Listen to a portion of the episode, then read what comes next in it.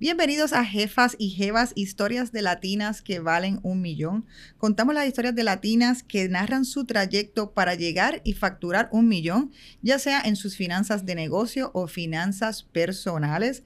Recuerda seguirnos en las redes sociales, en el canal de YouTube y escucharnos en tu plataforma de podcast favorita, Spotify, Apple, la que más te guste. Tenemos sobre 50 episodios entrevistando mujeres fascinantes, maravillosas, con historias de éxito, historias también de fracaso, historias de empoderamiento financiero. Así que utiliza ese hashtag jefas y jevas y síguenos.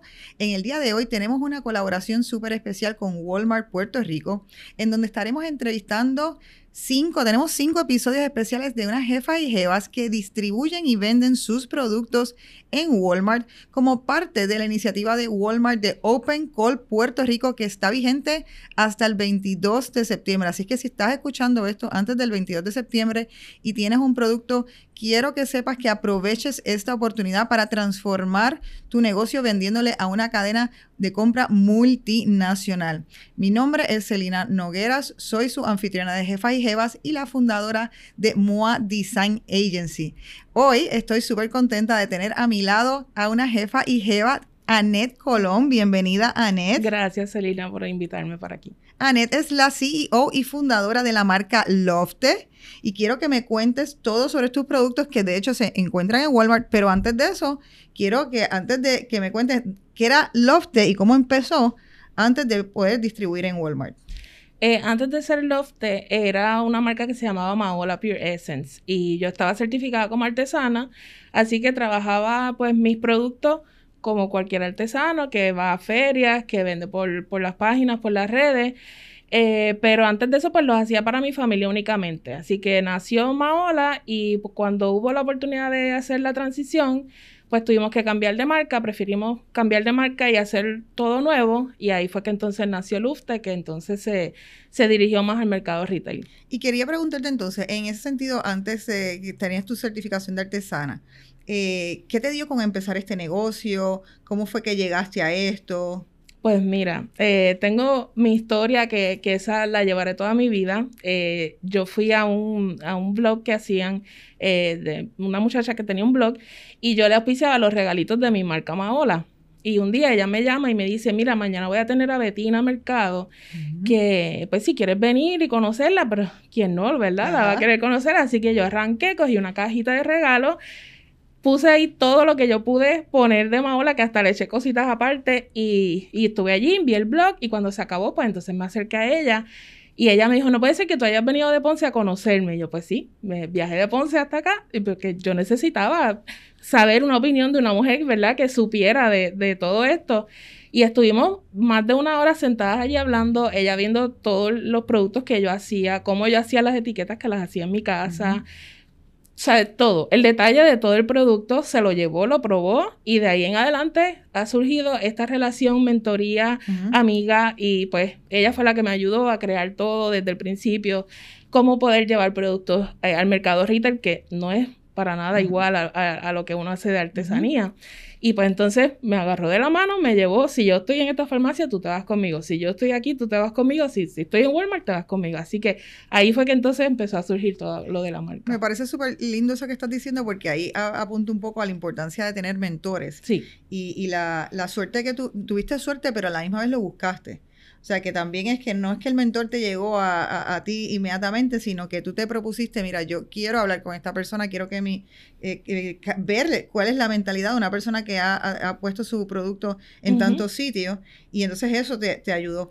Em, pero también me parece curioso lo que dices de la, la diferencia de hacer artesano y la vida incluso tú vendiendo tu producto como artesana versus ahora que dices en retail. Háblanos un poquito de esa, esa diferencia de escala. Bueno, como artesano, pues uno hace los productos de acuerdo a, pues, a la educación que uno va adquiriendo, coge un curso aquí, un curso allá. Pues ya no es meramente curso, mezclé este aceite con el agua y me salió. No, ya es, uno tiene que ir un poco más a fondo porque eso va a ir a, personas que se lo van a poner en la piel. La piel es el órgano más grande que todo lo absorbe. Así que no es momento de experimentar ni nada de eso. Así que todo lo que se hizo pasó por un proceso de, de un químico, que tengo un químico en mi compañía, Entonces lo certifica, hace todas las pruebas de rigor para entonces yo poner eso en el mercado. O sea, como artesana yo no sabía, yo le medía el pH a los jabones y tú sabes, lo más sencillo, pero hay muchas otras cosas. Hemos tenido que crear nuestro laboratorio in-house porque ahora con el COVID pues están todos los laboratorios llenos y la prioridad no es el cosmético, es el medicamento.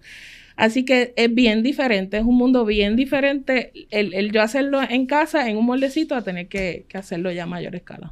Y entonces fuiste eh, transicionando de artesana a empezar a tenerlo en diferentes tiendas. Primero lo tuviste en tiendas de la comunidad. En farmacias de comunidad. ¿Y ahí ya era con la marca Lofte o era con la marca anterior? Sí, cuando yo pise tienda fue con Lofte. ¿Y qué te hizo? Ese, eh, creo que es algo sumamente importante porque nosotros precisamente viniendo de un estudio de branding, es algo que a veces les recomendamos a los clientes. Mira, primero empieza, quizás no. O sea, eh, eh, es como una decisión difícil tú empezar, literalmente estar empezando de cero, tener tu dinero limitado e invertir entonces a lo mejor unas cantidades de dinero más sustanciales en la marca. Y, y maybe en ese momento es mejor probar el producto, o sea, probar que la gente le gusta el producto, que tienes algo que la gente está buscando. Y entonces cuando vienes entonces a ese mercado, ahí que tienes que competir por imagen. Porque entonces una vez tú entras en una, en una tienda, tú no estás ya justo al lado del producto y el producto tiene que hablar solo. ¿Cómo fue tu experiencia con, eso? Pues como dices, sí. Eh, trabajamos Maola de esa forma, trabajamos, siempre hablo que somos un grupo bien grande, pero era yo sola. este, trabajé Maola eh, y como tú dices, pues lo tengo en las tiendas, es algo bien chiquito, pero hay que desprenderse para que entonces el cliente pueda cambiar ese switch. Fue difícil, porque entonces veía como que mi bebé era Maola y, y ahora tengo Lufte y veía como que Lufte pues está bien y esto lo tengo que crear. Pero pues cuando yo vi el resultado y vi las etiquetas y vi cómo, cómo entonces la visión ya había cambiado, pues ok, quiere decir que entonces a Maola lo tengo que cambiar. Así que trabajé también un cambio de branding y estoy trabajando Maola con otras cosas que no sea esto. O sea que mantuviste entonces las dos líneas. Sí, Ay, interesante. Tengo la otra, la, mantengo online, pero hago otros productos. Hago cosas para la casa y todas esas cosas. Pero entonces, eh, si ese cambio de, imagen era necesario, el cambio de marca, porque el cliente entonces me iba a empezar a cuestionar. Y pues el cliente ya estaba acostumbrado a que son menos cantidades lo que uno hacía o que quizás lo hacía en mi casa. Y de ese, ese cambio de perspectiva del cliente, pues prefería no manejarlo, prefería empezar de cero. Qué bueno. Y en ese sentido, o sea, un poco lo que me estás diciendo también es que a lo mejor el cliente que compra artesanal iba a preferir, eh, estaba acostumbrado a la cosa artesanal y a comprar. Muchas veces sí, muchas veces sí, incluso con esto mismo, que a pesar de que tenemos una fábrica, sigue siendo artesanal porque no, no hago con una máquina. Yo tengo en, lugar de una ollita donde hacía los, los jabones, pues tengo unos tanques de 90 galones que me aguantan el agua, otro de 90 que me aguanta el aceite y yo lo sigo haciendo en ollitas, pero ollitas heavy. Con mi batidora, que en lugar de ser de mano es una batidora de 5 pies, pues tú sabes, sigue siendo artesanal, pero sí hay que acostumbrar al cliente. Es todo educación. ¿Y cómo fue entonces que se fueron dando la, variedad de productos que podemos ver aquí? Eh, las personas que lo están viendo a través de YouTube, que tienes una variedad de productos, eh, tienes más de, 10 eh, SKU, por lo menos aquí, no sé cuántos, tienes 12, SKUs. eso se dio, ¿cómo, ¿cómo es que va pidiendo un negocio ir ampliando esa, esa variedad de productos? Pues yo me dejé llevar de lo que yo hacía en la, otra marca. Lo más que vendía era jabón y loción y lo vendía siempre en conjunto.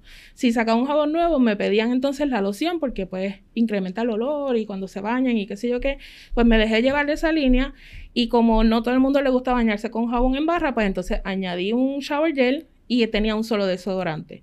El año pasado a finales fue que añadimos los otros dos desodorantes por lo mismo, porque la gente va pidiendo otras cosas. Eh, y lo hicimos entonces en olores genéricos, eh, agrupando quizás grupos grandes en algo más pequeño como el que le gusten las flores, pues ahí está el, tema de las flores, las frutas, el de caballero, el que es sin olor, que yo creo que no lo traje. Este, pero sí, para que haya de todo un poco para entonces poder ir añadiendo. Pues cuéntanos entonces, participaste del Open Call de Walmart, eh, ¿me dijiste en qué año? 2019. El 2019. Cuéntame cómo fue ese proceso para ti cuando tú fuiste a la entrevista, qué te dijeron, qué te pidieron y cómo fue ese proceso de entrar. Pues yo estaba bien nerviosa, pero bien nerviosa. Entonces le dije a Betina, yo no me atrevo a ir sola. Y él, no, no, no, yo voy contigo. Así que Betina sacó el día, que se lo agradezco el resto de mi vida, porque fue conmigo y se sentó como si yo hubiese ido para el kindergarten el primer día. y me ayudó, me tocó entonces sí hablar con el compradora, con la compradora, explicarle este, lo que era cada producto, qué podía hacer cada producto y pues gracias a Dios ahí pues me aceptaron el, ¿Y el superaste, mismo día. superaste los nervios en algún Sí, momento? sí, sí, sí, sí. ¿Y ya. cómo fue? ¿Rápido cogieron tu producto o, o fue una transición y te dijeron, te pidieron que hicieras cosas para entrar? No, eh, gracias a Dios y a Betina ya, ya yo estaba preparada. Ya yo tenía todas mis pruebas químicas, yo tenía toda la documentación que piden, porque no Ujú. es solamente te compré el producto y lo pongo ahí. Eh, ya pues ya yo estaba preparada, ya el, el producto se había comenzado a vender en farmacias que también piden alguna documentación. Y pues pude entrar, ahí mismo me dieron la felicitación y toda la foto y toda la cosa. Y fue en marzo que ellos hicieron eh, los cambios que hacen para introducir productos nuevos que pudimos entrar, el 31 de marzo. Y entonces, en términos de en tre- 31 de marzo de 2020, 2020 con la y pandemia. vino la pandemia. Y en ese sentido, Muchos retos. que son materia de otro podcast. Sí. Ok, y entonces, ¿cómo fue la, cómo es la diferencia en volumen, en escala? Eh, cuando estás vendiendo un poco más a, a farmacia de la comunidad, ¿hubo una gran diferencia para ti? ¿Entraste a todos los Walmarts? ¿Eran unos en específico? Entramos a todos los Walmart porque tenemos capacidad de producción. De hecho, estamos en una capacidad de... Estamos haciendo un 25% de nuestra capacidad de producción, así que podemos surtir Walmart aquí y, y en otros sitios también. Este, pero sí, eh, todo lo trabajamos así poquito a poco. ¿Y cuáles son tus metas de aquí a cinco años? ¿Qué te ves? Cuéntame qué te ves haciendo. eh, ¿de ¿Dónde ves la marca de aquí a cinco años? Pues la veo ya este, fuera de Puerto Rico. Este, sí he estado eh, orientándome en cuanto al Open Call que hacen en Estados Unidos para introducir la marca allá en estados como New York o como Florida, que, que hay mucho mercado vegano. La marca es Ujú. vegana, así que puedo ya traer el público que le gusta lo natural y el público que le gusta lo vegano. Pues dejándome llevar. Y en ese sentido, el desodorante entonces es un desodorante sin, sin óxido. Todo es vegano, sí, sí. Eh, tienes eh, oh, sin Sí, sí, oxide, sí. Este, pero todo es vegano, eh, así que me quiero ir por esos mercados. Sí, también me gustaría ir fuera de, de lo que es Estados Unidos, como Europa, que hay un mercado bien grande. He estado hablando con unos inversores y, están encantados con, con lo que son las etiquetas y todo eso, que piensan que sería un buen producto para introducir allá. Pues cuéntame un poquito entonces ya de tu visión como empresaria. Eh, quiero conocer temas a nivel empresarial. Eh, ¿Cuál tú entiendes que es tu fortaleza dentro de la empresa? Oh, este, pues mira, básicamente la corro yo y tengo a mi esposo conmigo que pudo renunciar a su trabajo, eso es otro O sea, de los le da, logros. exacto, sí, que ya le da para los, mantenerlos a los Exacto. dos. Nosotros somos de Ponce, mi esposo trabajaba acá en el área metropolitana, así que él viajaba todos los días. Y pues un día le dije, mira, renuncia porque ya yo no podía, tenía mis empleados, pero ya yo no podía sola, ¿sabes? Y pues entonces lo corremos mi esposo y yo, tengo muchas responsabilidades, soy la cara de, de- del Mm. negocio, pero sí, él está, él está mano a mano conmigo. ¿Y estás más pendiente de facturación o de revenue como empresaria? Este, las dos cosas. este, las dos cosas, las dos cosas, para que esté todo a la par y esté todo al día. ¿Y qué, qué clave le puedes dar a las personas que nos escuchan de, para tener un negocio saludable a nivel económico? a nivel económico hay que invertir. Ciertamente hay que invertir, olvidarnos un poquito de los gastos y quizás de los gustitos que uno se quiera dar porque eh, al principio no es fácil. Hay que, hay que manejar el, el lo que entra sabiamente. Y manejar el crecimiento posiblemente, porque Sí. eh, me imagino también que parte de cuando tú necesitas entonces hacer más volumen, tienes que hacer esas inversiones en, en equipo, tienes que hacer esas inversiones en, en- en la, en la materia prima, que para poder manejar entonces el crecimiento. Y cuando dices que todavía estás a 25% de capacidad, ¿es, ¿es la planta física que está a 25% de capacidad o Los productos. los productos? Puedo producir mucho más. Puede- puedes producir mucho más productos. O sea que lo que necesitamos es exportar por ahí, Sí. por ahí en adelante. ¿Hay alguna otra meta que tú tengas próximamente antes de esos cinco años? Como yo quiero entrar a, a este lugar para poder maximizar ventas. Puerto o- Rico? Pues fíjate, mi, mi meta mayor era entrar a Walmart. Sí, e- esa era como que la visión. eh, son 18 tiendas, pero vamos, todo el mundo va a Walmart. O sea, todo el mundo va a comprar lo que sea. Así que mi visión aquí era entrar a Walmart. Sí quisiera entrar a, a, otros, a otras tiendas de retail que no sean farmacias de comunidad que la gente visite. Así que eso es trabajo que, que tenemos ahora en este último trimestre. Pues Anet, para ir cerrando, quiero que le cuentes a las jefas y jefas que tienen un producto, que tienen el deseo de entrar a Walmart igual que lo tenías tú, o entrar a una mega cadena, o estar vendiendo a lo mejor, hacer esa transición de artesana a retail. ¿Qué consejo tú quisieras darle? Que, algo que, que tú aprendiste en el camino y tú dices, si yo hubiera sabido esto antes, me hubiera ayudado. Eh, hay que educarse mucho, no es educarse simplemente de ir a la universidad y obtener un grado, hay que educarse de cómo está el mercado real, porque lo que uno aprende en la universidad realmente no es como, como se mueve la calle, así que hay que educarse, buscar un mentor es bien importante. Para mí ha sido, yo te puedo decir que de las cosas más sabias que yo he podido hacer, eh, hay que buscar las oportunidades y no es ser oportunista en el mal sentido, es buscar las oportunidades que te van a ayudar a ti, que, que tú puedas también ayudar a esa persona, porque en este caso eh, Betina y yo hemos, eso ha sido un win-win. Ella me ha ayudado a mí, pero yo le hago sus productos a ella. O sea, esto es una relación que hemos hecho, que sabemos que esto va a ser una relación de, larga duración. Así que hay que educarse, buscar oportunidades, eh, manejar sabiamente el efectivo que entre, porque muchas veces la gente ve negocios nuevos y ya ven los primeros 50 mil pesos y allí se compran una lancha o lo que sea. No es el momento para hacerlo para nada. Así que manejar las cosas sabiamente. Pues muchísimas gracias, Anet. Un placer haberte tenido aquí en Jefa y Jevas y te deseamos muchísimo éxito con Gracias, Selena, por la invitación. Espero ver los eh, productos en Estados Unidos muy pronto, más, más rápido de lo que tú piensas. Sí, gracias. Muchas gracias a todas y a todos por sintonizar otro episodio más de Jefas y Jevas, historias de mujeres latinas que valen un millón en esta edición especial de mujeres que tienen productos de venta en Walmart. Así es que recuerden que si si tienen un producto que quisieran vender pendiente al Open Call de Walmart Puerto Rico y pueden sintonizar sobre 50 episodios que nosotros tenemos en en tu plataforma de podcast favorita, puede ser en Spotify, puede ser en Apple, en la que tú quieras puedes encontrar los episodios de Jefas y Jevas. Y recuerda que también si quieres información complementaria, tenemos un website, jefasyjevas.com, donde puedes encontrar referencias de libros, referencias de aplicaciones y mucha más información para tu independencia financiera y para el buen manejo de tus finanzas de negocio y personales. Mi nombre es Selena Nogueras y me despido. Gracias, Anet. Gracias, encantada. Que la pasen bien.